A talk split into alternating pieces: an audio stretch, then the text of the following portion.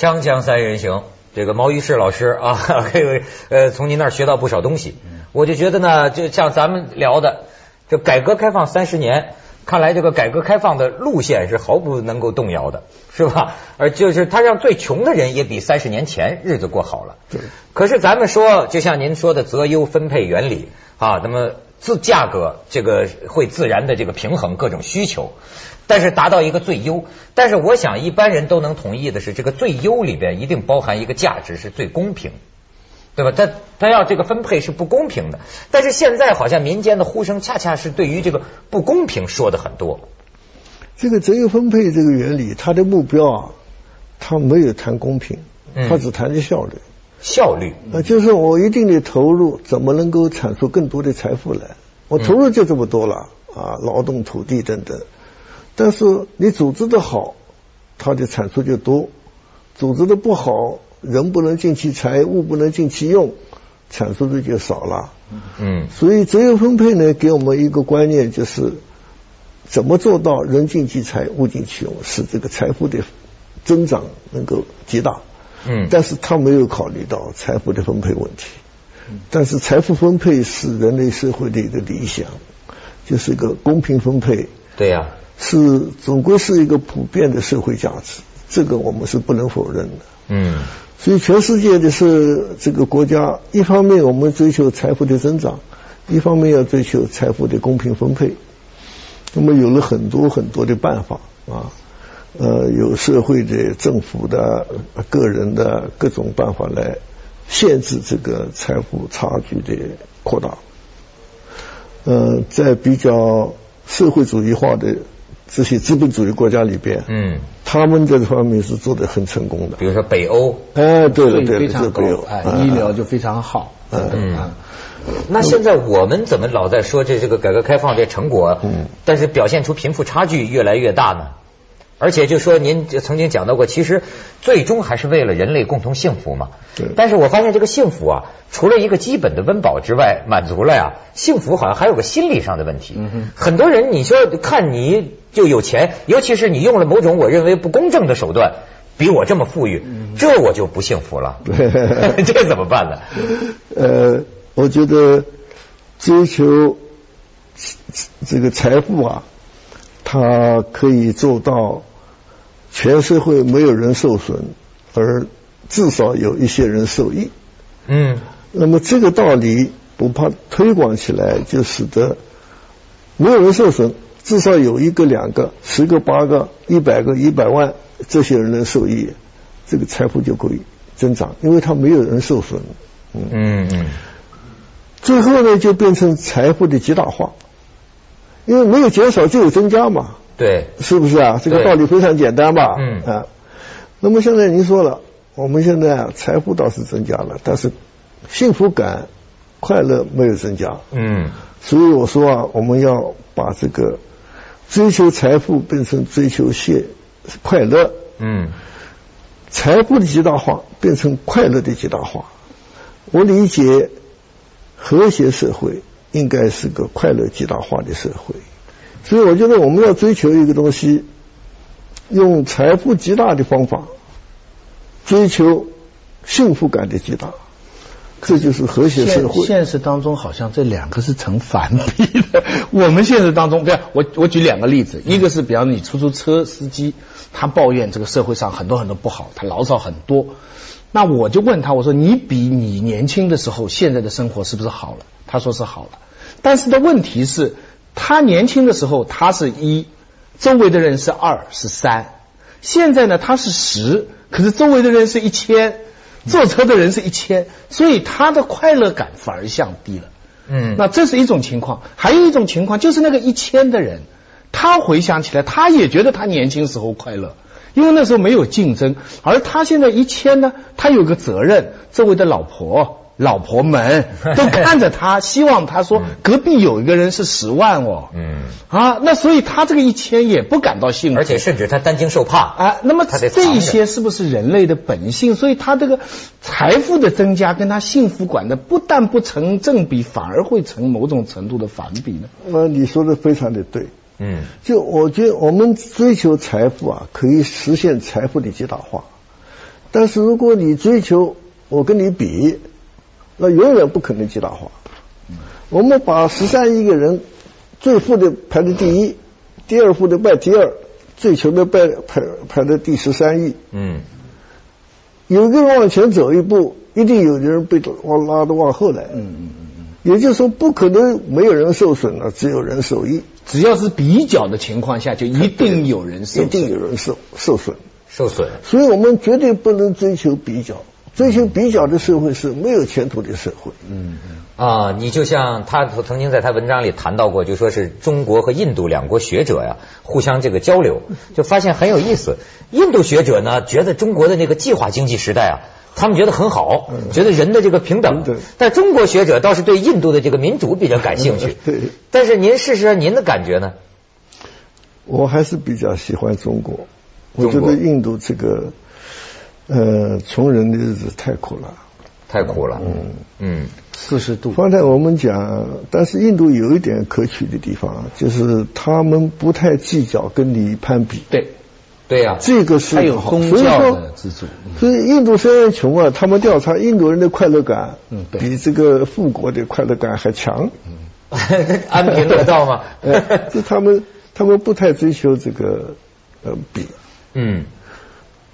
这次开奥运会啊，我有个感受啊。开奥运会，大家兴高采烈都来了，是吧？嗯。大家比了一阵，有第一的冠军，大多数都不是冠军，是吧？那不知道我想啊，大家都来得冠军的，没得上一定是垂头丧气吧？嗯。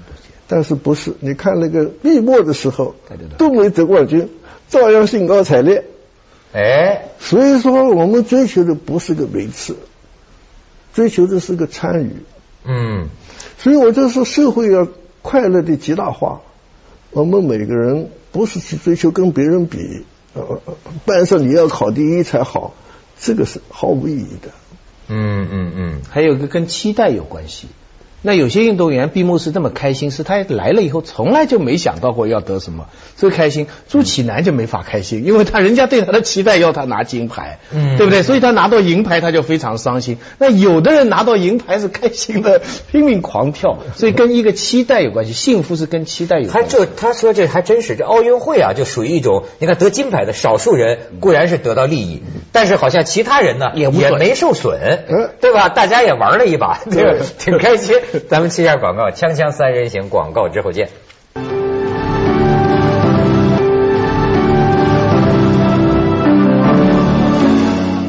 现在我明白了，就是事实上我们不能像这个改革开放之前那样，就是那样会搞得我们每个人是一样，但是都一样穷。不，最后没饭吃。其实不一样，改革开放前的所谓一样是经济上表面上，嗯，但是毛老师刚才讲了。在政治权利上，嗯，在每个人的对于这个权利的这个占有上，在那个时候差别比现在要大很多。对，所以这个政治权利的分配的改善，是我们讨论改革开放所忽略的一个话题，对不对？对，我们这个解放一九四九年到一九七八年的三十年啊，我们努力的消灭了贫富差距啊，地主资本家都达到了。但是我们故意的扩大了人跟人权利中间的差别。嗯，第一个差别就是城乡人民的差别。这个是农民就是二等公民，巨大。这个农民一辈子最大的理想就变个城市户口。对，所以可见这个差别非常大。那么在不管在城里在农村，又有很多阶级的划分啊，这个剥削阶级啊、小资产阶级啊等等。在政治上又有什么地方反怀右啊，又是什么叛徒特务啊，有好多的名堂。嗯，弄来弄去呢，这个社会变成一个非常等级化的社会。我觉得这个跟世界人类发展的趋向是相反的。嗯，相反的，就是看来您是觉得就是。贫富差距是永恒存在的，似乎是差不多。但是呢，反倒是人跟人的这个地位和权利，哎，也是啊。现在人说的，你当然你可以说有些穷人仇富，但是似乎大家说出来的话呀，更多的是关于特权，对，是不是？你说这谁谁谁有钱了？你比如说大家说了这个呃，没人这个嫉妒姚明的，对不对？没人骂比尔盖茨。啊！但是为什么我们就是关键还是在于，我们认为有些人呢，他本来跟我们一样，但是呢，他拥有了某些我们不能拥有的可能性。就是那个政治权利跟经济权利的，它这个关系是一个怎么样？怎么转换的呢？呃，这两者往往纠缠在一起，但是确实它是可分的。嗯所以我觉得世界人类这个追求公平的结果啊，最显著的成绩就是在这个地位和权势的不平啊，现在越来越小了。嗯啊，世界潮流都是越来越小，比较像围棋了。在过去的时候，下人伺候人，这个主人是不需要道谢的。嗯，但是现在在。发达社会里边，不管是谁提供一个服务，你要道谢。哎，你坐出租车，你付了费，最好你要给小费，还要道谢，因为人家给你服务了。嗯。但是慈禧太后有人给她李莲英给她服务，她绝不会道谢。这是，这就是人跟人是差别。现在这个差别越来越缩小。嗯。可是在中国呢，我觉得这个差别，当然改革以后有很大的改善。但是还是这个差别是可以消灭的，嗯，而且应该把它及时的、尽快的消灭。但是我们在这方面做的非常不够。我们现在过于的注意的贫富的差距，嗯，但是那个消灭是很困难的。我讲了，就是全世界人类发展结果是差距越来越在大扩大。但是咱们这个新中国不也曾经消灭过一个短暂的时期吗？对，那个时候它是以这个学识的不平等为代价。啊，它扩大了那方面的。所以大概的图形是我们为了消灭经济上的不平等，我们被迫扩大了政治上的不平等。对。而这个经济上的不平等是全世界都有的。啊。政治上的这种呢是只有少数国家。这个这个越来越在缩小。哎，越来。所以我们这个三十年呢，你看我们经济上是有两个，一个是普遍水准的提高，第二个呢是差别在扩大。但是政治上的差别呢，是肯定是在缩小，这个是有体会的。以前在一个单位里，你看到支部书记的感觉，跟现在你在一个单位里看到支部书记的感觉很不一样，很不一样。这个他对你能够控制，现在的人的满足感来源于多个方面。嗯，以前是一个方面。嗯，你在文革的时间，你你你在那个时间你是一个方面，比方你的你入党了，那个时候把入党称之为一个问题啊。一个人就是你的婚姻问题跟你入党问题，是是是。每个人他假定每个人都应该入党，其实这个这个是很奇怪。问到。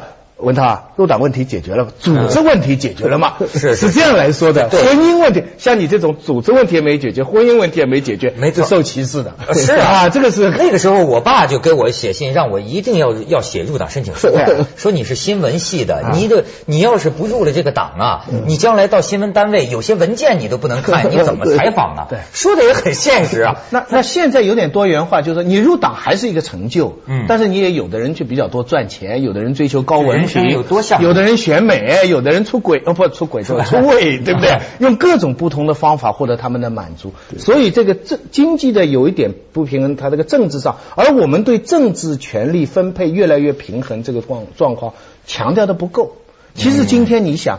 领袖都开网站跟你们对话，很多人网上这实际这三十年来，你以前能跟毛主席不可能的，不想不可想象。对，那就是这天壤之别了，是吧？现在这些年，你也是感觉到民权意识其实在涨。对，像什么这史上最牛钉子户什么的这种出来，或者维权呐，这种东西大家越来越能够正常化的看待它。嗯，但是也有很多人反对。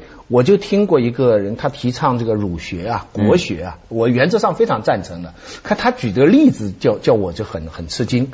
他说现在的人，比方说你回家，呃呃，你女儿会不会给你倒茶？他们说女儿大部分都不会。他说那你应该让她读四书五经，她一定要帮你倒茶。倒完了以后，他是这样，你他倒完了以后，你你会怎么说？你会不会说谢谢？那下面的听众都说我们会说谢谢。他说你们错。你不应该谢谢。他说：“你帮你妈妈倒茶的时候，你妈妈会谢谢吗？仔细一想，真的不会哦。好像这个是中国传统应该的。既然你妈妈都不觉得不应该谢，你为什么去谢你女儿呢？你谢你女儿，你就对她灌输了一个什么什么的观念，那是错，这是违反我们祖宗的。所以我一听，我说哇，这个新国学啊！甚至我也听过那么一种观点啊，就是说，呃，像印度那种什么种姓呃等级的社会，甚至有人说，一个社会就是人应该分等级的。你你看，说现在的社会人人不本分，过去呢，当个仆人他就是有个仆人的样子，当个主人就是有个主人的样子，反而社会是稳定的。你说对这些谬论您怎么看呢？我觉得权力不平等啊，确实也是有的，也是没法消灭的。嗯，那问题你这个权怎么来的？还是跟你的身份有关，还是跟你的职务有关？嗯，现代社会要有很高的权威性，它才能组织协调。对，而这个权威是一种职务相联系的，而是不是跟身份啊？因为我的爸爸怎么，我所以怎么样，我的儿子还。呃，跟身份没关系，而是跟你的职务有关。你离开了这个职务，你就没有这个权了。另外，还您还谈到，就说是像这种啊，呃，就是特权，比如说呃，像最近说这个香呃香坟的那个溃坝，然后说那个那个夜夜总会歌舞厅烧死人的那个，这不国家都讲嘛，调查就是至少是有腐败线索。嗯。那么你说，那像有些人他致富，后来我们发现呢？他是跟权力结合起来的呀，对。那么这个就不公平，就是非常明显的了。对，所以一个社会要警惕这个权力和金钱相结合啊，这个也很难避免。不管哪个社会，嗯，美国什么都有这个问题，但是社会对这个特别警惕。嗯，有这种现象，大家也不断的评论啊、研究啊，呃，它曝光啊，嗯，它掩盖不了。啊，但是还是不好避免。这个人类社会啊，永远有毛病。嗯，但是但是有一个大方向的问题。这个大方向的问题就是说，有人私下开玩笑说，中国的政治呢，其实是前苏联的共产党政治的这个制度的外外形。嗯，而中国的经济呢，现在是越来越走美国的路。嗯，换句话说，政治上是以前的这个这个苏联的这个格式，经济上走美国的路。那么有些人认为呢，就是说这个经济上走美国路，慢慢慢慢的会改变这个政治上的一些弊病。嗯，这是一种看法。但另外一些人认为说，不，你看现在的实际是全球资本反而强化了某些官僚的利益。嗯这个大方向您是怎么看的呢？你觉得这个这个美美式经济能改变苏式政治吗？我觉得中国经济不也不见得叫走美国的路，不应该叫做走市场化的路。嗯嗯，就我讲的三个特点：分散决策、自立和自由交换。嗯，这个是我们走的一条路。美国不是市场化的路吗？呃，日本也是。这个法国、德国也是，但是他们的具体做法还是不一样。每个国家文化不一样，它影响了各种，比如说所有权。嗯，这个美国的所有权，上到无穷大，地到地心，都是这块地土地的呃地主所占有。嗯，那像欧洲就没有这种所有权。嗯。啊文化还是很中国的实用，这是一个打比方的说法了，所谓美式路。但是但是很多人都，你觉得这个东西会改变政治吗？其实很多人觉得觉得越来越的，这个我觉得经济基础还是最重要的。这个马克思经济基础决定上层建筑。锵锵三人行，广告之后见。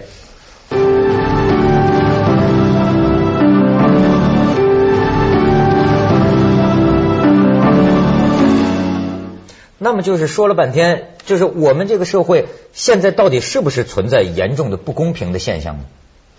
我觉得在财富上和地位上都存在这个问题，而我们首先要重点解决的，我觉得是地位的不平等，而不是财富那边的差距。财富我们要加以限制，但是我们不可能做到完全的平等。